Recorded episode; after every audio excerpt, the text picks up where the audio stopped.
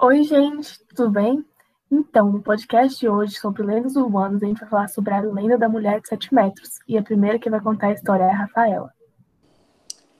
A mulher de 7 metros ela é mais conhecida aqui em Minas Gerais e lá em Goiás, principalmente na divisa.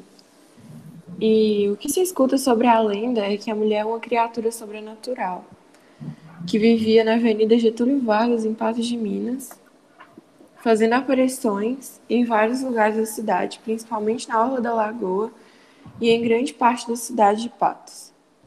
Dizia que ela aparecia também bastante na cidade de Itaberaí, em Goiás. Eu já escutei que a mulher era muito má e que ela jogava água fervente nas pessoas e que passavam na rua e que ela pisava nas pernas das crianças. Ela também escravizava as pessoas e a torturava sem motivo aparente. Sim, sim, tem muitas histórias. Eu, por exemplo, já escutei do meu bisavô que uma vez ele estava caminhando na orla da lagoa à noite e viu ela andando com correntes amarradas nos pés.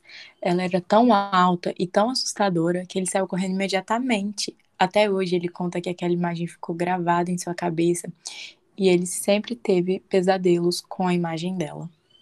Meu Deus, que assustador isso que seu avô viveu, socorro. Mas minha mãe, ela me conta que quando ela era bem criança, ela ia brincar naquelas praças da avenida, sabe?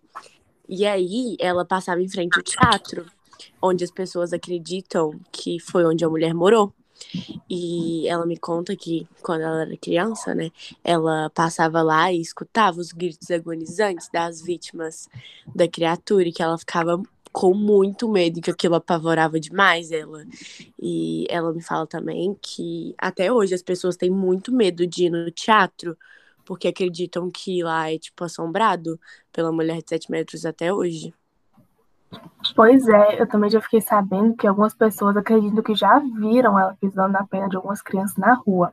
Mas assim, ninguém sabe direito o que ela realmente fazia com as suas vítimas, ninguém sabe para que ela sequestrava e também muitas pessoas que já desapareceram, as pessoas consideram que elas desapareceram por causa da mulher de 7 metros, mas ninguém não tem relatos certos, o que assombra mais ainda a cidade dessas pessoas com mais ainda medo.